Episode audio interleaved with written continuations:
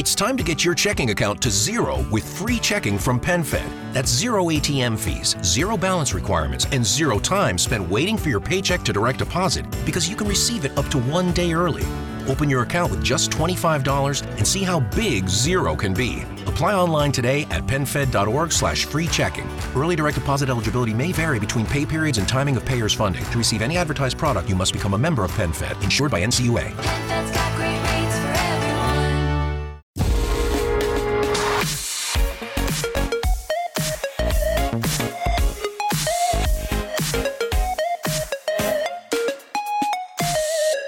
Bienvenido a esto que se llama La Zona Reservada, una sección de intro donde te hacemos una selección de los mejores episodios de podcast escuchados y te los recomendamos para que los disfrutes.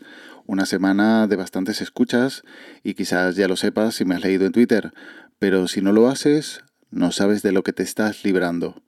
Desde hace 4 o 5 años había usado Simple Note para registrar todos los episodios escuchados. Este año el registro tiene calvas en algunas semanas porque Simple Note no se sincronizó y las perdí. Por lo que decidí, además de seguir usándolo con el riesgo que ya sé que supone, pues llevar una copia en Twitter. Primero porque había visto otros oyentes que lo hacían ahí o incluso lo publican en su blog. Pero me gusta más la opción de Twitter porque mm, así quizás de, mm, de sacarle yo provecho personal como registro, pues también vale para publicitar esos podcasts, bien para, para los podcasters que lo hacen o bien para, un poten mm, para una potencial audiencia que, que los mm, pudiera empezar a escuchar. Lo malo es que justo estoy en una época de tranquilidad, por lo que escucho muchos episodios y eso puede mm, resultar un coñazo, pero había pensado en ello, así que incluí el hashtag escucha podcast por si alguien lo quiere silenciar. Esto no significa que este podcast no tenga sentido porque, porque seguiré haciendo aquí lo mismo que hasta ahora. Es decir, traer una selección, pero más transparente. Como por ejemplo la primera recomendación, el episodio 128, Gerard Piqué, sus borracheras y fiestas, catalanismo y selección, Bartomeu, de The Will Project. The Wild Project. episodio de The Wild Project que muchos seguidores míos van a estar emocionados al extremo porque hoy tengo aquí delante de mí una auténtica leyenda. Un jugador que además de ser ya histórico, eh, no se calla, dice las cosas como las siente. Muchos ya adivinasteis quién era, porque yo di una pequeña pista, ¿no? La chavineta, enseñé una foto, habían varios jugadores, uno de ellos era un poquito más alto, y a los más avispaos cazaron al vuelo que el episodio número 128 de The Wild Project iba a contar nada más y nada menos que con Gerard Piqué. Buenas tardes, buenas tardes. ¿Qué tal? ¿Cómo estás? Pues muy bien, he ido a visitar el, el Nastic de Manresa, que es un club que, que, bueno, que hace un año y pico que, que nos metimos ahí y la verdad que he ido a ver a los niños, hay casi 600, 700 niños ahí jugando cada día y bueno, ha sido una experiencia un poco caótica porque bueno, cuando se han dado cuenta pues ha sido una, un poco una locura, pero, pero bien, bien, he estado una hora ahí, he aprovechado y, y nos hemos venido para aquí. Jordi Will es un youtuber que tiene un podcast, o mejor dicho, tiene un talk show en YouTube que luego distribuye como podcast. Y en él ha tenido mm, importantes invitados, pero la semana pasada, mm, leyendo las noticias deportivas, muchas de ellas hacían referencia a la entrevista, así que fui a escucharla. Soy culé y creo que nunca lo he escondido, pero no soy de los que va buscando entrevistas, declaraciones o apariciones de, de mis jugadores. Pero claro, tanto ir a hablar de esta entrevista, a pesar de que Piqué sale de manera intensa en televisión y demás medios, pues cuanto menos eh, me llamó la atención. Es una entrevista bastante extensa, de más de dos horas hablando de todo, con anécdotas quizás un poco irresponsables, pero con un Piqué sincero y demostrando mucha seriedad y mucha inteligencia, dejando titulares para la prensa y que tuvieran quizás cierta repercusión, pero en temas peliagudos dio respuestas muy, para mí, muy serias y poco atractivas que se pudieran usar en su contra fuera de contexto. Ahora hay veces que juego partidos y no me sé algunos de los jugadores del Real. O Entonces... sea, que te, saludan do- te saludas dos veces al mismo, ¿no? Puede pasar. Pero, pero, pero antes lo vivía como un niño que tenía mucha pasión por ello. Y es lo que digo siempre, o sea, la oferta era mucho menor. Antes es que solo había fútbol y solo había Liga Española. Entonces te sabías los 20 equipos, hacías el álbum, los cromos, etcétera, etcétera. Ahora tienes todas las ligas de Europa, tienes la Champions, tienes eh, pues la NBA, tienes el tenis, eh, luego tienes Netflix, tienes Amazon, tienes HBO, tienes Twitter, tienes Instagram. El fútbol compite contra muchas cosas ahora mismo, entonces es muy complicado que los niños de ahora pues tengan la misma noción del fútbol y la información que yo podía tener con 8, 7, 9 años, que es que lo único que consumíamos era fútbol. La segunda recomendación es el episodio 10, el paso Diatlov, de en 15 minutos.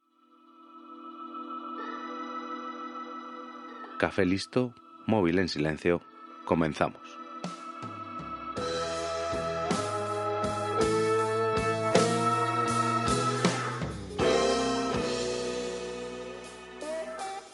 Hoy te traigo una historia misteriosa y que a día de hoy no se sabe a ciencia cierta cómo ocurrió.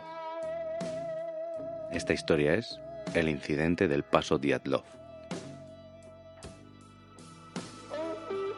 El incidente del paso Diatlov fue la muerte inexplicable y misteriosa de nueve excursionistas durante una ruta difícil en un paso de montaña de los Montes Urales entre el 1 y el 2 de febrero de 1959. Hace unas semanas te traía el otro podcast en el que participa Arcaich Murillo, Arcachofas en Twitter, por comentar. Y decía que este lo dejaba para recomendar otro día y creo que la historia de este audio vale la pena recomendarla. Decirte que el nombre del podcast, en 15 minutos, es en sí su sentido. Historias contadas en 15 minutos, el tiempo suficiente para hacerte compañía mientras te tomas un café. El paso de Atlov es una historia que quizás te suene, pero yo la desconocía totalmente y me dejó enganchado.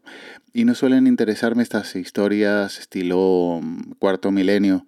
Si no conoces la historia, te remito a escuchar este audio y déjate sorprender. El análisis forense dictaminó que cinco de estos excursionistas murieron por hipotermia, aunque uno de ellos tenía el cráneo fracturado.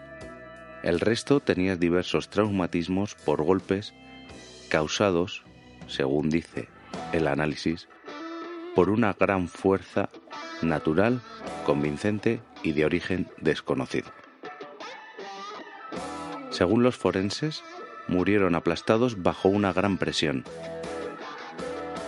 La tela de la tienda se había cortado desde el interior hacia afuera. Además, en la ropa de alguna de las víctimas se encontraron dosis de radiación dos veces más altas de lo habitual. Pero, ¿cómo llegamos a este punto?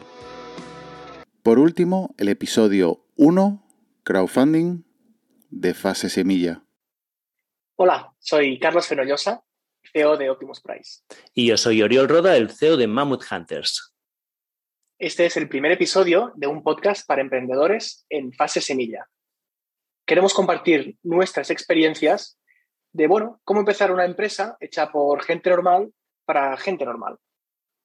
Y en este primer episodio vamos a tratar uno de los momentos, no sé si decir más complicados, más estresantes, por lo que pasa en las startups, que es cómo financiarse. Eh, igual te sorprende que empecemos por aquí, porque este no es realmente el primer paso, porque pensarás si empiezas una startup allí. Muchas otras cosas que tienes que tener en cuenta antes de buscar capital. Pero es una pregunta muy recurrente, es algo muy mediático y muy típicamente cuando alguno de nosotros hemos levantado una ronda, la gente nos pregunta, Carlos, ¿cómo se levanta una ronda? Nuevo podcast y una nueva recomendación de mi compañero Juan Jordel en Twitter. Eh, por su nombre, Fase Semilla, te puede llevar a, a equívocos a la hora de pensar la temática, pero el subtítulo de un podcast con aprendizajes para startups ya deja claro la temática y el objetivo del podcast.